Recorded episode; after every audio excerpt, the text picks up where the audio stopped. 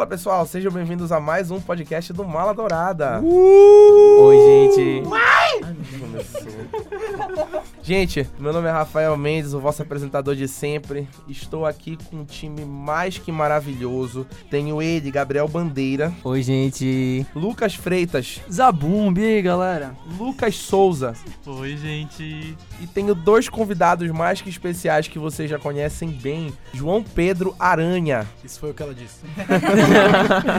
e Giovana Nascimento. Oi, gente. Queria só falar um detalhe muito especial. O João Pedro e a Giovana são os primeiros convidados do Mal Dourada que já participaram de um podcast e que voltam para participar de novo. Então é tamanha honra Palmas! que, é que os dois têm, A reincidência. que, que se saíram tão bem, foram tão elogiados que retornaram para mais um episódio. Queridos, hoje é aquele em que a gente fala de The Office. Esse ano The Office comemora 15 anos de lançamento na TV. Alguém lembra qual era a emissora? É na NBC. NBC. Inclusive ele vai entrar no Peacock, né? Que é o, o streaming da NBC, o The Office vai estar lá. Esse ano The Office comemora 15 anos de lançamento e pra mim, e acredito que pra todo mundo aqui nessa mesa, é uma das melhores séries de comédia, se não a melhor série de comédia já produzida para a televisão. E a gente resolveu fazer esse podcast especial pra falar um pouquinho dessa série que a gente gosta Eu tanto. digo que é a melhor série de comédia porque eu nunca vi Seinfeld. Então. Mas quando eu ver, eu não sei ponto, se ainda vai ser. Mas eu concordo que The Office é a melhor série de comédia. Até que se prove o contrário. Eu tava falando com o Lucas antes e ele citou Friends, citou How I Met Your Mother. Só que o que essas têm em comum, essas coisas que falaram, são é, sitcom, sabe? Com plateia e tal. E The Office não, The Office é diferente. É o que, ó? Mal comment, commentary, né? Mockumentary. A gente preparou uma listinha de coisas pra gente falar no nosso roteiro. A gente começa falando da origem de The Office. Pra quem não sabe, The Office não é originalmente americana. A origem dela é britânica. Então ela foi criada pelo Ricky Gervais, o infame Ricky Gervais. Os que- artistas britânicos são perfeitos. É verdade. E o Rick Gervais, que recentemente fez um discurso né, super polêmico na entrega do. Enfim, de uma premiação Globo de Ouro. do Globo de Ouro, verdade, perdão. E que fez parte também da, da equipe que produziu essa adaptação americana é, pra The Office. O Lucas Freitas, inclusive, disse que já até assistiu o The Office original. Sim, eu tava, a gente tava comentando antes de começar aqui. A grande diferença entre The Office na Inglaterra e The Office nos Estados Unidos é como eles lidam com isso. O humor, o humor britânico a gente sabe que é muito diferente. As pessoas usam mais sarcasmo e, e etc. Mas a mudança de tom foi essencial. Porque, primeiro, como o, o Aranha falou, que essa série só teve 12 episódios de uma temporada. Quando veio para os Estados Unidos, eles sentiram uma deficiência muito grande, porque eles queriam fazer uma série a longo prazo. Então eles tiveram que adaptar muitas coisas. Tanto que se a gente fizer em comparação, a série da Inglaterra é muito um pouco. tem um tom mais triste, um tom mais de tristeza. Tanto que na primeira temporada dá pra gente ver muito claramente o Michael sendo uma pessoa muito triste. A gente não sente tanto uma empatia com ele. A partir da segunda temporada eles começaram a querer dar um tom muito mais diferente. E a cada episódio eles traziam uma nova situação pra gente ter mais empatia com eles. Foram as mesmas coisas, eles tentaram cada vez mais mudar uma pegada pra uma coisa mais de um humor mais acessível, etc. Isso tudo vem de uma importância do, da figura americana já da produção, que é o Greg Daniels, né? Que foi um cara que se preocupou desde o início com a, a longevidade da série, com as adaptações que ela teria que sofrer e com escolha de elenco, enfim, das mínimas coisas que tu pode pensar que rolou em The Office, seja tipo da roupa íntima do personagem. Teve uma reunião extensiva de meia hora sobre isso. Especialmente porque essa cara mais americanizada que tu vais vendo tem muito a ver com o grande objetivo que The Office passa a ter depois, que é uma grande. Além dessa comédia do absurdo, né? É a grande reflexão sobre a mediocridade do estilo de vida americano como um todo. Dos sonhos dos americanos, do conformismo deles com os trabalhos deles, de como as relações sociais deles acabam sendo reduzidas a pouquíssima coisa, de como eles ficam tão desesperados por lazer que eles, eh, que eles fazem coisas absurdamente infantis ou de gente louca só pra sair do tédio. Como falaram, o Greg Daniels ele realmente foi muito influente. Como o Lucas começou a falar, a mudança do estilo do Michael Scott foi totalmente revolucionária e uma chave pra série, realmente. Tudo isso moldou The Office como a gente conhece, que a gente vai falando com mais detalhes agora. Que a gente começa a falar do estilo técnico. O Lucas Souza adiantou aqui ainda agora que é um mockumentary, então é no estilo de documentário. A explicação que eles dão na série é que eles estão produzindo um documentário pra falar sobre o dia a dia num escritório americano. E aí a gente vai assistindo a série no estilo de documentário. Não tem risada no fundo. Não tem toda aquela ambientação de comédia que, que a gente tem. A ambientação de comédia é criada pelo roteiro e pelos atores que fazem coisas tão absurdas que fica engraçado. Tem E é- muito improviso no meio e eles vão. Mas ao mesmo tempo não tem aquela teatralidade que a gente Sim. vê em sitcom. Sim. O improviso que, inclusive, vai não só do texto do elenco, como vai também dos movimentos de câmera. O diretor de fotografia de The Office é um cara que já fez Survivor, que é o, um reality show O No americano. Limite É, americano. tipo, é, exatamente, tipo, no limite americano, então ele sabe muito trabalhar com o improviso da câmera. Tem vários movimentos, tem várias sugestões que a câmera interage fortemente com os personagens e com a história. Apesar da equipe de documentário depois ser revelado que eles são proibidos de interagir com, com a cena, com o que tá acontecendo com as pessoas e tal. Então, assim eles conseguem contar uma história que vem não só do elenco, mas também da equipe, que tá fazendo tecnicamente o trabalho. Hoje eu vejo Succession e eu vejo que tem muita influência de The Office quando eles vão filmar a direção. É muito igual, porque às vezes para. Eu, me sinto, eu sinto que eu tô vendo um episódio de The Office, mas não é uma série de drama. É muito legal essa influência. Nossa, eu não tinha me tocado a semelhança, parece muito mesmo, né? Só que eu acho legal que, tipo, The Office, desde o começo, eles mostram que as câmeras estão ali, sabe? Que de vez em quando a gente vê elas assim, depois que eles explicam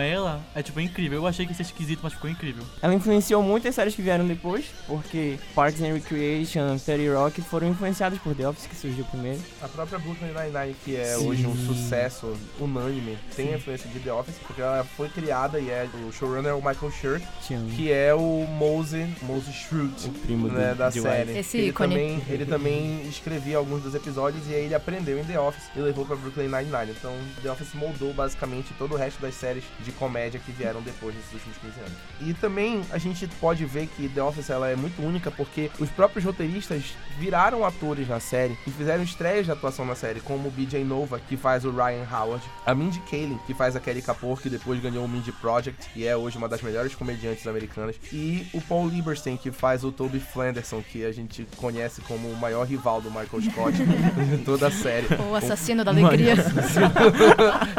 É o, o momento que o Toby vai embora pra Costa Rica e Mano. volta, que o Jim fala, o Toby tá lá na área. Aí é, piada, aí o Jim, ah, você não sabe. aí vou lá conferir, eu vou lá. E ele, não. não tem ninguém. E o Toby aparece, oi Michael, não, não, oh God, please, não, não, não, não. E essa cena, ela é usada até hoje, todo mundo usa É essa cena. tudo. Todo mundo usa esse meme. Eu quero dizer que eu mandei essa figurinha pro Rafael Mendes e foi por isso que ele me chamou pra esse podcast.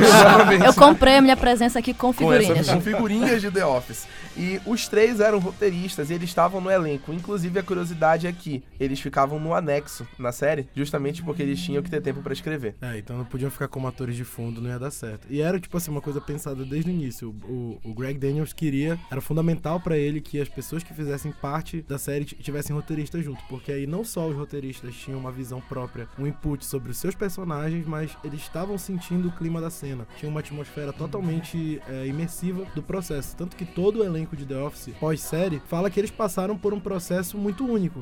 Que não é normal esse processo na televisão, os roteiristas interagirem, as câmeras terem total improviso, eles estarem num, num cenário que não é necessariamente um, um cenário de um palco, sabe? É realmente uma, é uma sala comercial. No início era uma sala comercial, depois foi um estúdio de som que foi adaptado, mas enfim, não tem um, um palco, um modelo de palco italiano onde tem uma quarta parede pra onde todo mundo tá olhando. Quebra toda a tradicionalidade do Office nesse sentido. E detalhe que a gente ia falar que esse é o episódio mais engraçado, né? Tô aqui falando um bocado de detalhe técnico, mas esse É assim que eu me divirto.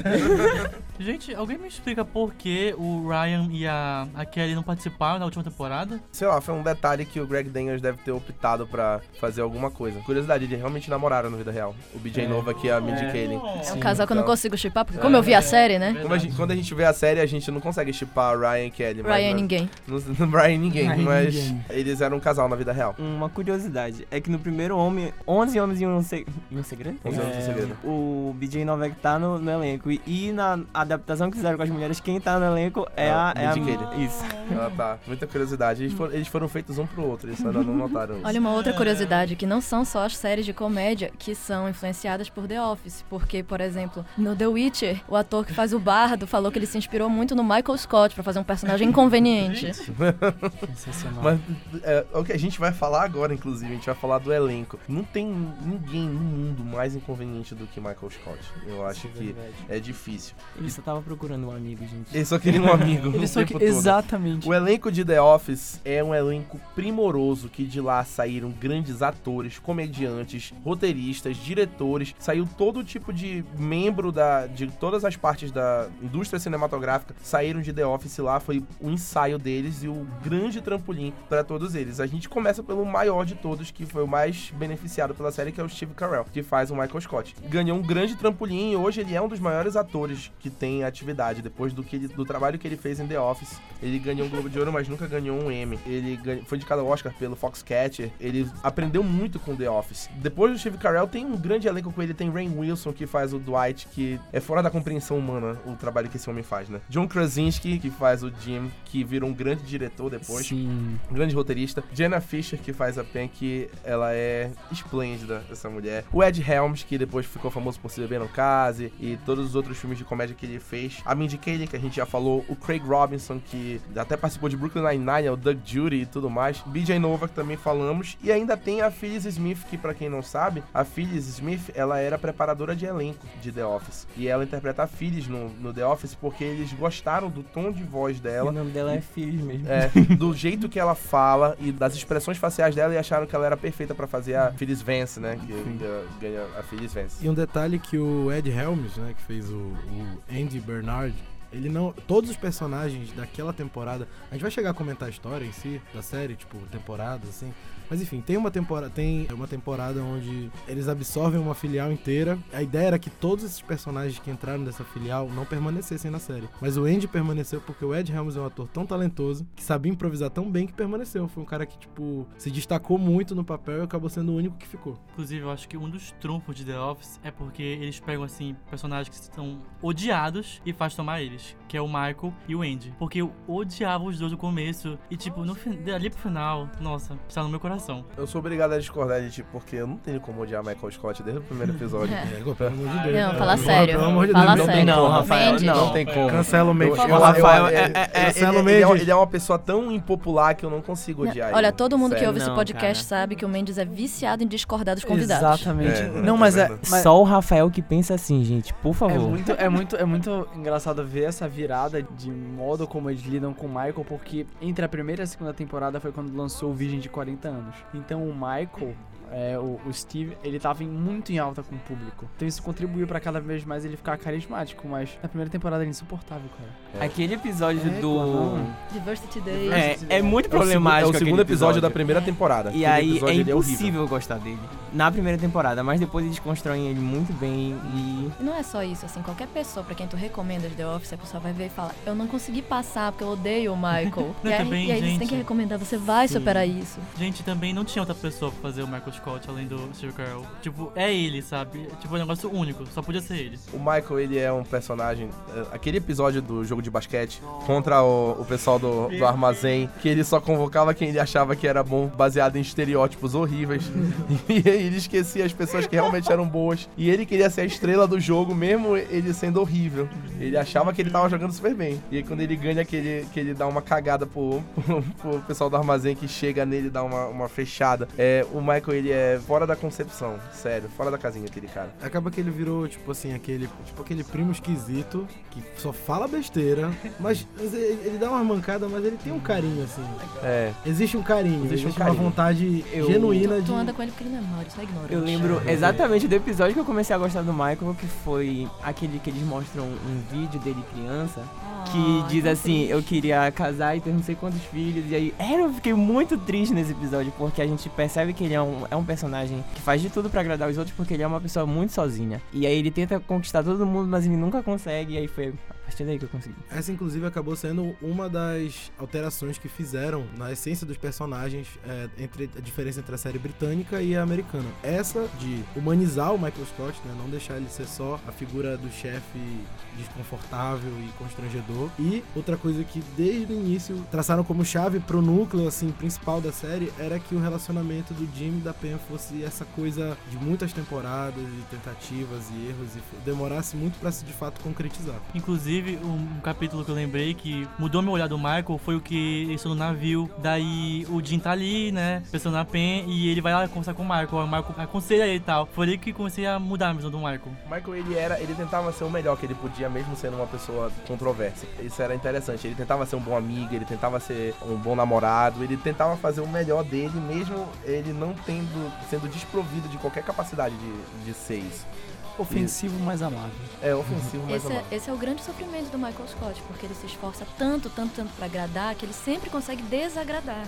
É. Ele é especial, assim, né? tipo, ele é sensível, digamos, É. assim. Tanto que a gente, toda vez que a gente fala sobre um, um revival de The Office, a gente pensa que um revival seria impossível. Porque hoje em dia seria impossível ter um personagem como o Michael Scott. Na época, 15 anos atrás, ainda era mais aceitável a gente ter um personagem tão polêmico assim, mas hoje em dia é, é fora de O hipótese. próprio Steve já falou isso, que ele não se, acho que não seria aceito tão bem hoje como era na época. Sim. Eu concordo com ele. Hum, tá certíssimo mesmo. Inclusive, muita gente do elenco quer um revival, mas ele não quer. E ele está Sim, certo. Eu ele, ele que é a ele tá pessoa que certo. mais é contra.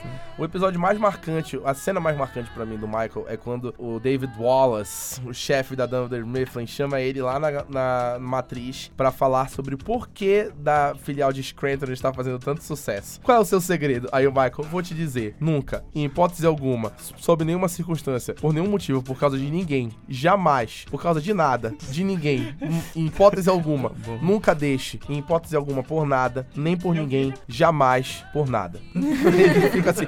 Aí o David Wallace olha pra ele muito sério, aí depois ele fala pra câmera. Às vezes eu começo a falar uma ideia, um pensamento, e eu vou falando, e vou enrolando, e aí eu não sei onde eu vou chegar, sabe? Eu começo a falar sem saber onde eu vou chegar, e aí eu só vou. Fico esperando que dê certo Só no que final. que dê certo no final. E eu fico.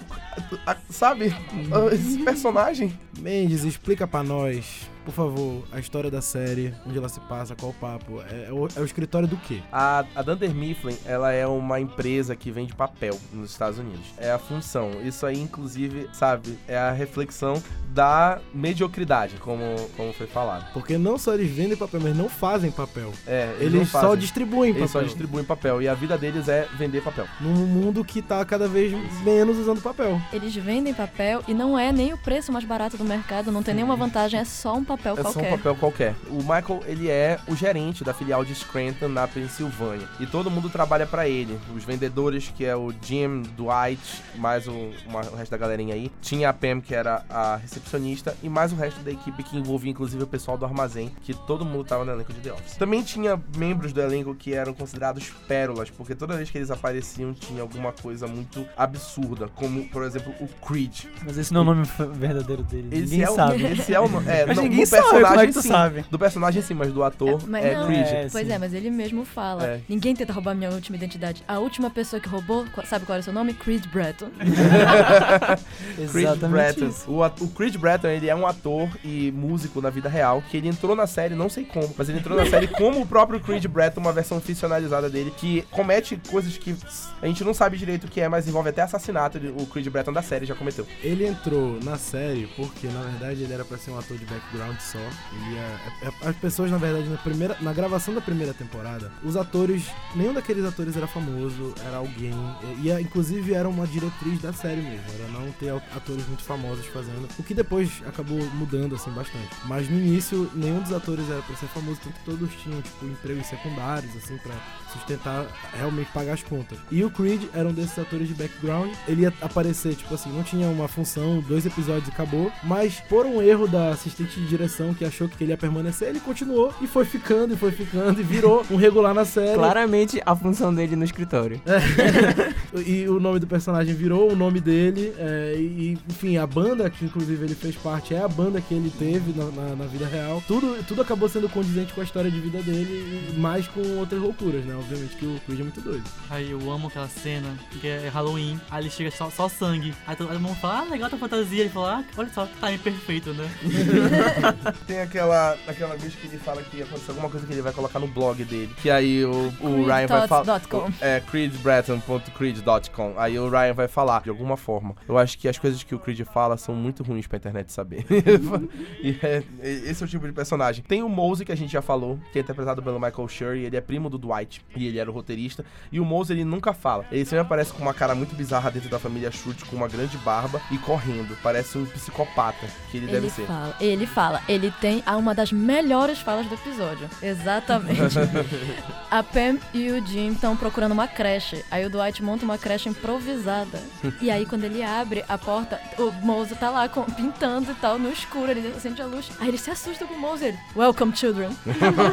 Grande personagem. Tem o Gabe, que também tá na série que ele entra como da filial da, da matriz da Dunder Mifflin, Ixi, quando ela é não. Comprada pela Sabre. Por exemplo, a Dunder Mifflin chega numa fase que ela quebra, ela entra em falência e ela é comprada pela Sabre, que é uma empresa que já vende impressoras, então já é uma evolução do papel. A Sabre, que ela é comandada pela gloriosa Kathy Bates, a atriz, ela manda o Gabe, que é o braço direito dela, pra ficar na filial de Scranton. E aí o Gabe começa a interagir com todo mundo. Só que ele não se adapta. Não Todo se- mundo rejeita o Gabe. É, ele é a pessoa mais rejeitada da. Depois do Toby. da- depois do Toby na série. Até o Toby ele é mais adorado do que o Gabe. E aí ele começa a namorar com a eventual recepcionista que entra depois, que é a Erin, que é interpretada pela. Me esqueci o nome da atriz. Que faz. Adorável Kim Schmidt. né? Isso, é a, é a Unbreakable Kimmy Schmidt, que é a- a- depois protagoniza a série. E eles começam um namoro e é bizarro, pra dizer o mínimo. Tem também a, a reformulação do Andy, o, o Lucas já falou disso, que envolve aquela história dos personagens mudarem, a gente começar a gostar dos personagens que a gente odeia no,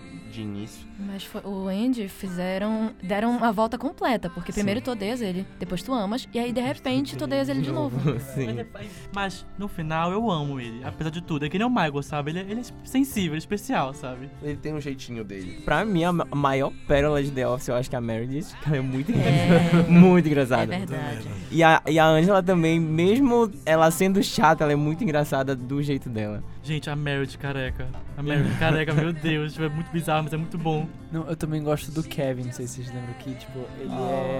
Ah. Ele é muito fofo, tipo assim, ele é, ele é burro. Ele é nojento. Só que, tipo fofo. assim, na primeira até a terceira temporada, eu acho que foi a época que mais aproveitaram ele, porque ele, tipo, ele era genial em algumas coisas. Tipo, ele era incrível no cassino, sabe? E aí, a partir da quarta temporada, eles pararam de aproveitar ele, tipo, ele só era burro, então, tipo, eu fiquei um pouco triste. O Oscar Oscar, também tinha que o Oscar, ele era o único personagem gay do cubículo de The Office. E aí ele te- teve aquele episódio clássico que é o Gay Witch Hunt, que eles descobrem que tem um homossexual no cubículo e aí o Michael começa aquela caçada no mínimo impopular pra descobrir quem é o quem é o gay até que descobrem que é o Oscar, que ele força um beijo com o Oscar.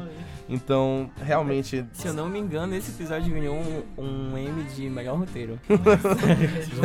Esse com certeza ganha o prêmio dos fãs de um dos momentos mais desconfortáveis da minha vida. o momento mais constrangedor da primeira temporada, sem dúvida, é o Dia da Diversidade, que é, é- é- Mas vai ficando mais difícil, né? Com o passar das temporadas. vai ficando mais difícil. Até porque a primeira foi bem introdutória, né? Foi só seis capítulos a primeira. Aí depois a segunda teve mais o triplo de capítulos, sabe? Porque foi um sucesso muito grande. Mas é o que vai te guiando, porque na primeira temporada tu ainda tá naquela- naquele negócio de ser introduzido. Na verdade, todo primeiro episódio de comédia é pra tu conheceres as pessoas. The Office não liga pra isso. Essas são essas pessoas, elas agem assim, queira você ou não. Assiste se quiser, meu irmão. E na primeira temporada temos Amy Adams. É verdade.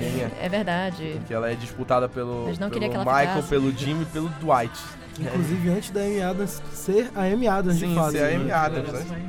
Muita gente famo que era, é famosa hoje participou de The Office, que a gente nem lembra. É, como o Idris Elba, ele participa numa É temporada. verdade. O Will Ferrell, que tava crescendo também, ele já ele chegou a participar. A gente já falou da Amy Adams e a Rashida Jones, Sim, que que faz a, a, A Karen. também a Karen É que depois, Na- logo depois, na terceira o temporada. Michael Scurry chamou ela pra, pra Parks and Recreation. O mais interessante também é que The Office ele tem muitas narrativas recorrentes na série. Eles conseguem estabelecer com o roteiro muitos padrões de coisas que acontecem sempre em todas as temporadas e em todos os episódios praticamente. O mais famoso deles é Jim e Dwight. A narrativa mais recorrente da série é o Jim pregando peças no Dwight. Os dois vendedores, os dois melhores vendedores de Scranton e talvez de toda a Dunder Mifflin viviam brigando um com o outro porque o Dwight tem um jeito peculiar de ser. Então o Jim adorava pegar no pé desse jeito peculiar dele. E toda temporada, praticamente todos os episódios, tinha uma pegadinha do Jim em cima do Dwight. Mas o que é interessante sobre isso é porque o Jim,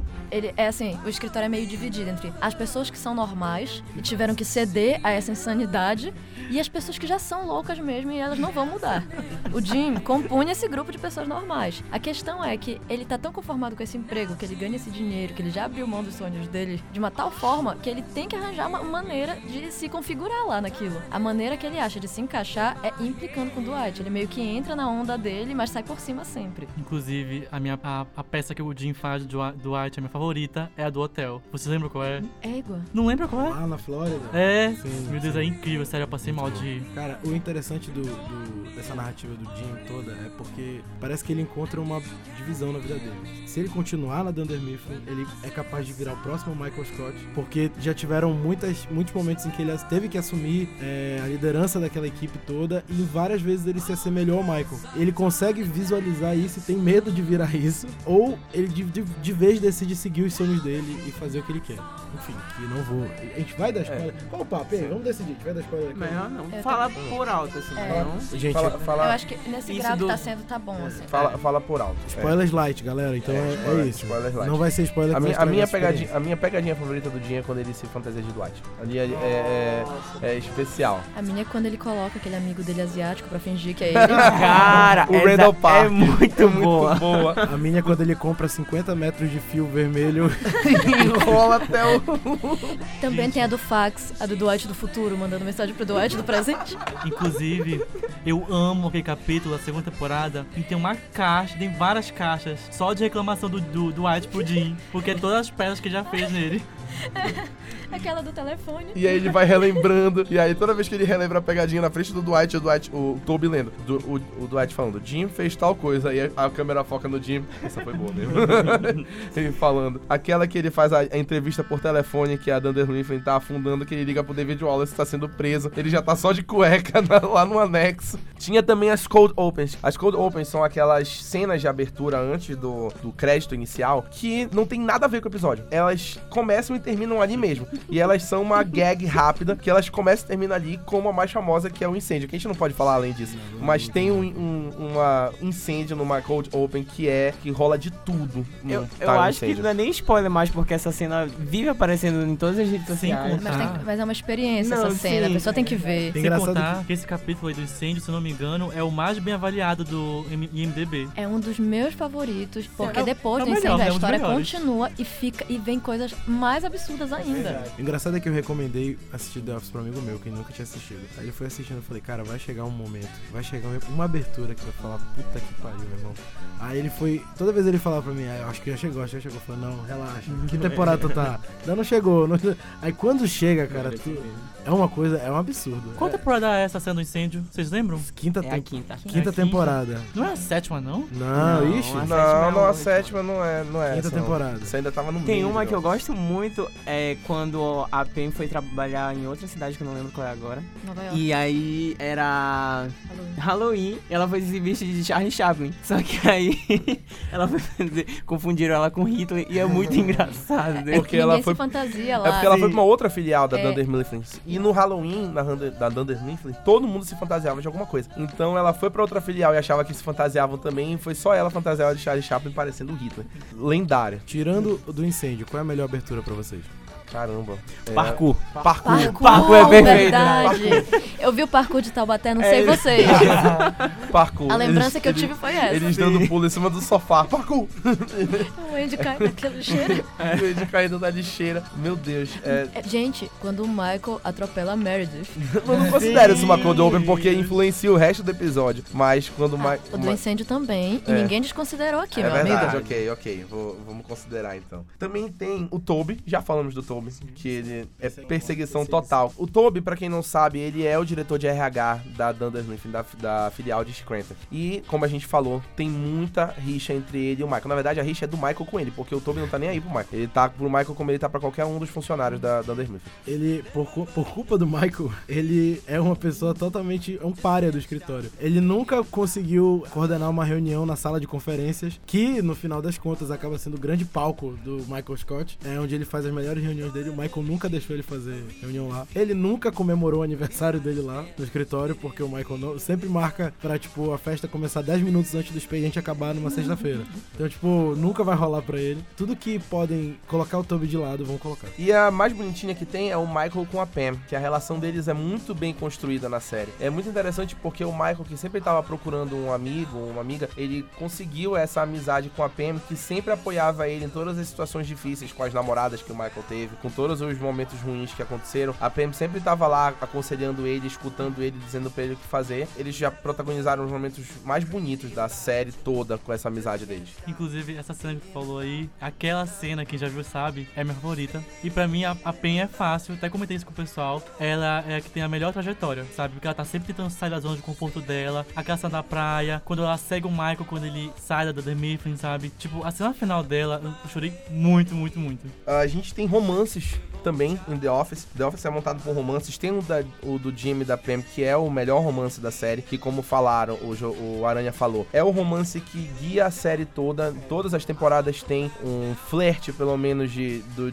Jimmy e Pam, e isso é importantíssimo em The Office. É aquela galera que tu olha na primeira temporada, tu já sabe que vai rolar. É. Você Não tem como, como não. não e é isso eu legal, tô- muito, é muito legal a trajetória deles desde o início da série até o final, porque tem ah, aquele momento deles se conhecerem, eles ficam juntos, depois tem uma queda no relacionamento deles, até termina muito bem, eles construíram muito bem a relação deles. O que eu gosto muito é que essa, essa relação deles é uma coisa que a gente não vê tanto em série de comédia. É muito orgânico, sabe? Tu vais vendo problemas de verdade, eles se afastando de verdade, eles se aproximando de verdade. E não é só uma questão de, ah, eles dois têm química também. Não, tudo no roteiro foi construído pra gente ir abraçando essa ideia. Parece que eles são uma galera que trabalha com a gente. E a gente tá vendo o relacionamento crescer. E o bacana, tipo assim, da série conseguir mostrar um, um padrão de relacionamento é porque tu vai conseguindo ver os outros relacionamentos que, ao redor da série e que desviam desse padrão, como é o exemplo do relacionamento do Dwight com a Angela. Tipo assim, é, como são dois personagens que fazem parte do grupo dos loucos, né? Vamos dizer assim, o relacionamento deles não poderia ser diferente. Então acompanha é, a, a personalidade deles, o fato da, do Dwight ser é, essa pessoa Insano. o melhor vendedor, o cara conquistador, uma pessoa difícil que vive no mundo dele, onde é ser fazendeiro de batata e. Beterraba. É, é, tipo, batata, nada a ver. Bears. Beats. Battlestar Galactica. Essa é a vida do Dwight. Essa parte não pode ser cortada. Namorar, Não, não acho. e namorar com a Angela, que é uma pessoa que, enfim, não quer transparecer, quer, quer crescer socialmente, ascender socialmente e ter alguém pra cuidar dos gatos dela, E basicamente. que ao mesmo tempo é uma pessoa extremamente tensa, ela é uma fanática religiosa, ela é muito conservadora, ela não se solta pra nada, nada, nada. E ela teve medo até de se soltar com o Dwight. E ela se junta com o Dwight, que é uma pessoa que acredita que o computador tá brigando contra ele. Quando tem uma fase que abre vendas online automatizadas, e aí o Dwight decide disputar contra o computador pra ver quem vende mais, ele ou uma máquina. E aí o Jim inventa que a máquina tem vida e começa a conversar com ele no computador. E ele acredita que isso é verdade. Esse é o Dwight Schrute. É, é, e na nutshell é esse cara. Também tem a Kelly e o Ryan, já falamos. Tóxico, não dá. Tem os romances do Michael, que ele tem inúmeros romances ao longo da série, de todo tipo, com é, qualquer tipo de gente que vocês podem imaginar. Que acaba aparecendo, tipo, a grande saga da. da, da- de grande- é, a grande saga do Michael Scott. Ele tá procurando um grande amor e, e companhias queridas. Que, enfim, vai se revelando que no final das contas sempre teve tudo lá. E, e tudo foi fornecido a ele graças àquele escritório, aquela vida, aquilo que ele pôde viver. Que no final das contas é a mensagem da série. Como a gente falou que The Office é muito polêmico, The Office tem momentos muito constrangedores. Tem um dos maiores que é o Scott Stotts. O que aconteceu nesse episódio? Quando o Michael Scott começou na Dunder Mifflin, ele foi numa escola predominantemente de jovens negros carentes que tinha, vamos dizer assim, uns 30 jovens na sala ou mais, uns 30, 40, né? Vamos supor que fosse isso, uns Por aí. 40 alunos. E ele chegou e prometeu pra todo mundo que ele ia pagar a universidade de todo mundo quando ele chegasse na época da universidade. Saiu na TV e foi incrível, considerando que nos Estados Unidos a gente sabe que não tem universidades públicas, né? Univers- E- universidade lá é na base dos. Assim, a, a educação toda de um jovem vai ser uns 400 mil dólares. Tanto que eles arrecadam a vida toda pra poder pagar a universidade. Então ele já, antes de nascer, já tá pagando a universidade. Entende o drama do que ele acabou de fazer. E quando chegou na, na época de pagar a universidade, ele é só um gerente de uma filial de venda de papel. E aí ele tinha que pagar a universidade das pessoas. Então ele chegou na escola esperando que tivesse esquecido. Eles montaram camisas, fizeram torcida, tinha todo um evento e eles se auto-intitularam música, se auto-intitularam Scott Stotts, que são os jovens do Michael, tipo os filhinhos do Michael. Pro Michael simplesmente dar a notícia na cara deles de que ele não ia pagar nada. Foi o Triste. momento mais bizarro da série, talvez. É um episódio É que a gente não aguenta ver. É horrível, é horrível. Nem chega a ser engraçado, tão esquisito que é, né? Tipo, eu fico com pena dele. A gente fica constrangido com vergonha alheia. É essa a definição. Eu acho que é porque, tipo, a gente, quando aparece tudo, tipo, dá pra ver a esperança nos olhos de cada uma daquelas crianças, sabe? E quando chega, tipo, o Michael, às vezes, dá, dá pra tu sentir a tensão dele, sabe? Porque ele é uma pessoa engraçada, a gente vê que a situação é totalmente bizarra e, tipo, a gente não sabe o que fazer, sabe? Eu acho que esse é realmente um dos episódios mais estranhos de, de toda a série. E a progressão do constrangimento, porque o Michael tem uma falta de tato absurda. Aí ele vai deixando a coisa se estender assim até o último minuto, em vez de chegar logo e cortar o mal pela raiz. Uma das formas que define essa, essa, esse- essa falta de tato e guardar tudo pra última hora é de uma das primeiras um dos primeiros episódios constrangedores, que é o da festa de Halloween, que a matriz diz pra ele que ele tem que demitir alguém no mês de outubro. Isso. Ele decide guardar essa demissão pro último dia do mês, que é o dia da festa de Halloween dele. Então ele tem que demitir alguém nesse dia. Ele não sabe quem ele vai demitir, ele não sabe como e que horas. Então ele tem que tomar essa decisão e ele faz da pior forma possível, porque esse é ele. Esse é ele, É, é assim que ele esse, é- faz. esse é o Michael Scott. Não vou entrar muito em detalhes, mas É. enfim, tudo que for pra acontecer da maneira mais constrangedora, é assim que ele vai fazer. Inclusive tem outro momento que é a dinner party, que isso aí é quando ele se envolve com a Jen Levinson. A Jen Levinson é uma ex-superiora do Michael dentro da Dunder Mifflin, com quem ele se envolveu durante o trabalho deles lá e com quem ele decidiu morar junto depois que ela saiu da empresa.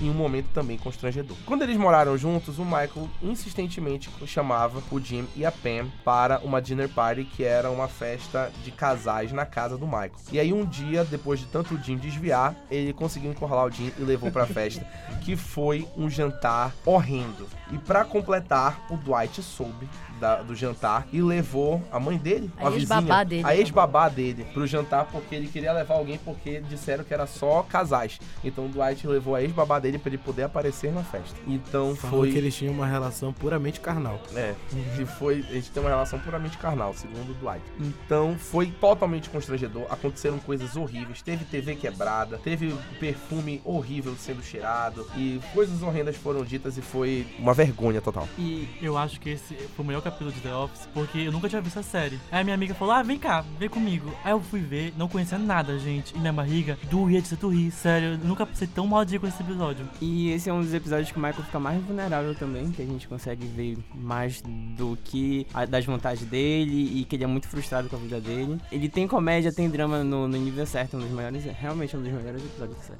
E o interessante é porque a Jen, ela é progressivamente vendida como uma personagem instável.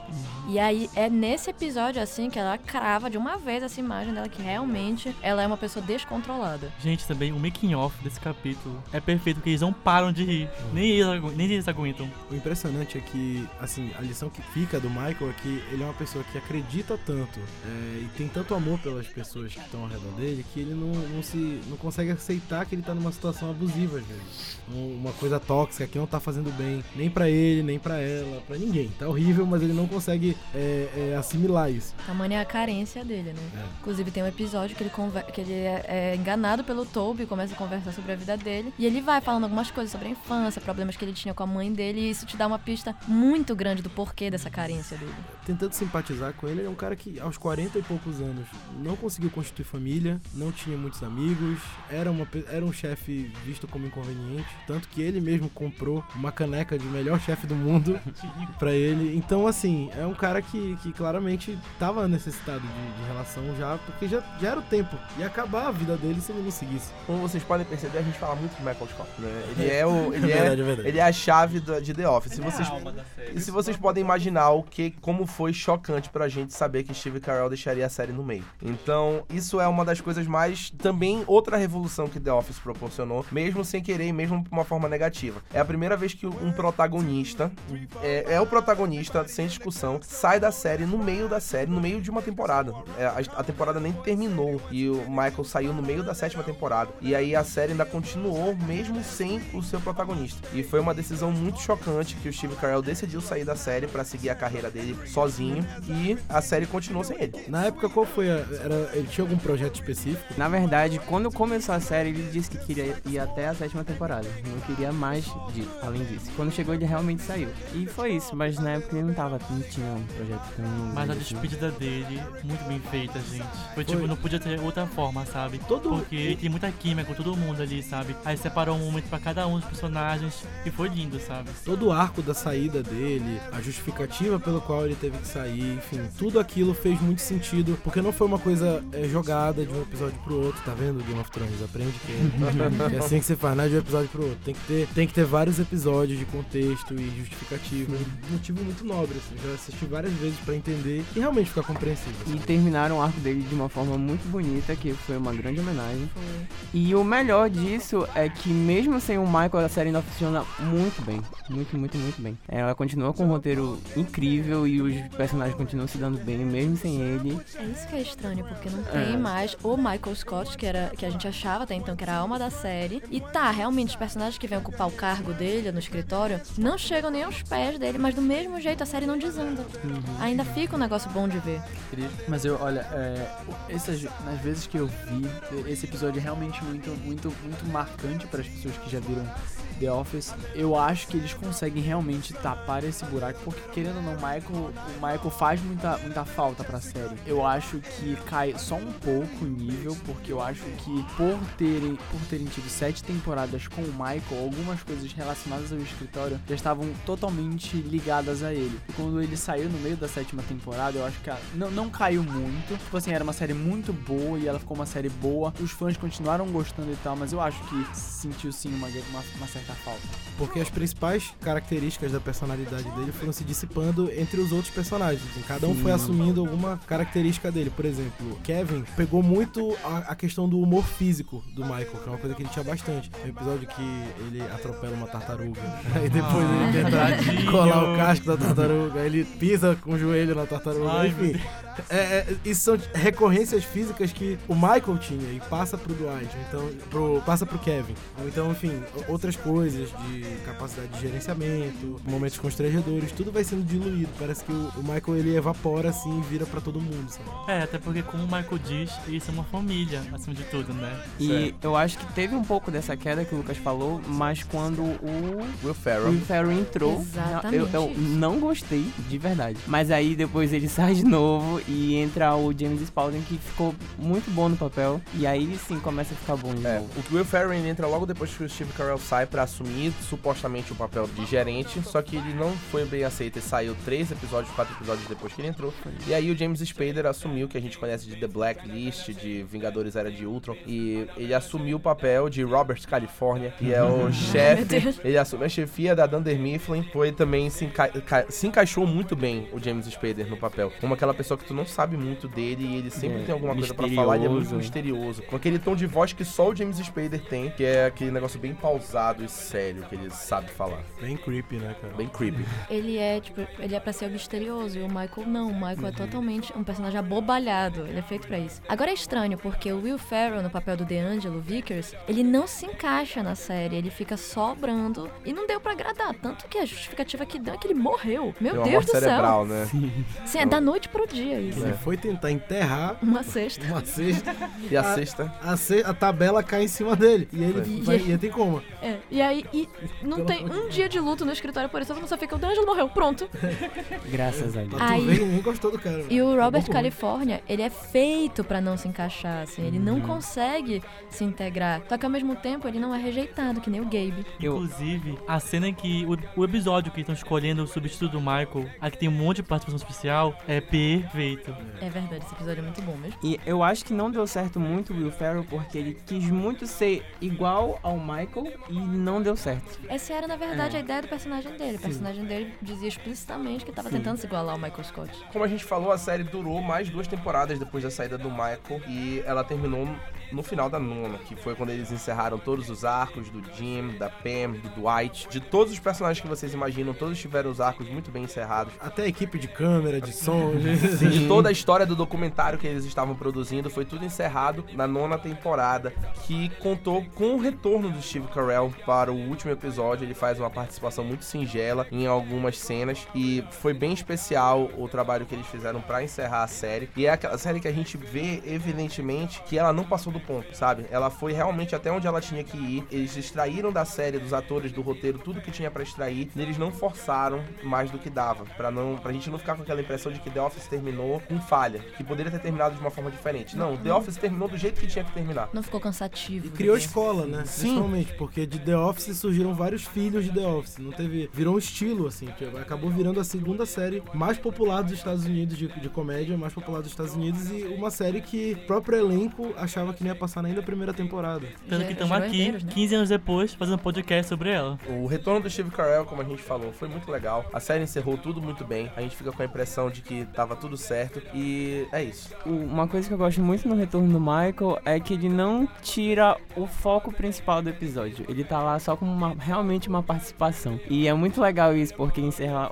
a série de uma forma muito legal. E sem tirar o brilho dos outros personagens, que era pra ser isso mesmo. A- como a gente falou, The Office influenciou muitas séries de comédia que vieram depois. Parks and Recreation, que foi criada pelo Michael Schur depois que era o Mose, também veio de The Office. Brooklyn Nine-Nine, também do Michael Schur. Modern Family também tem toda a influência do estilo de filmagem, da, aquele estilo mockumentary, e tem em Modern Family. E também The Good Place, que tava, que encerrou agora a sua última temporada, também foi criada pelo Michael Schur, que também tem toda aquela comédia bem diferenciada desse, desses estilos de comédia que foi tudo filho, como o JP disse, filho de The Office. As séries herdeiras do The Office. Séries herdeiras de The Office. The Office moldou a comédia alternativa, como a gente chama, a alternativa da sitcom, que é aquela mais conhecida. A comédia alternativa foi toda moldada por The Office em todos esses anos. E uma coisa que eu acho muito engraçada é que mesmo The Office sendo tendo todo esse histórico hoje, na época, tipo, eles tiveram 42 indicações ao Emmy e ganharam só uma vez de melhor comédia,